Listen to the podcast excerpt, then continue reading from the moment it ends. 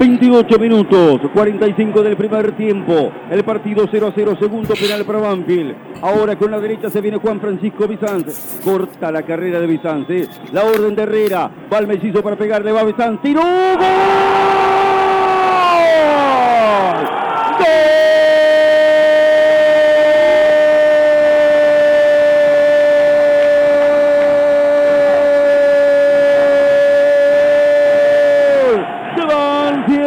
El mellizo, Juan Francisco Bizanz en el penal, no hay más discusiones, ahora los saludos para el mellizo, le pegó fuerte abajo, no muy lejano del centro del arco, un poco hacia la izquierda del arquero Marcos Ledesma, a los 29 por fin Banfield ahora sí logra la apertura del marcador. Está ganando en el Lencho. Segundo penal de la noche. Esta vez lo convirtió el mellizo Juan Francisco Bizán para que sea victoria parcial. Para que el público de Banfield estalle en un grito contenido. Para que celebre, aliente, porque Banfield, el mundo Banfield quiere salir de esta situación.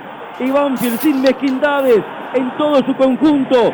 Busca, empuja y lucha. Y está ganando por 1 a 0 sobre Central Córdoba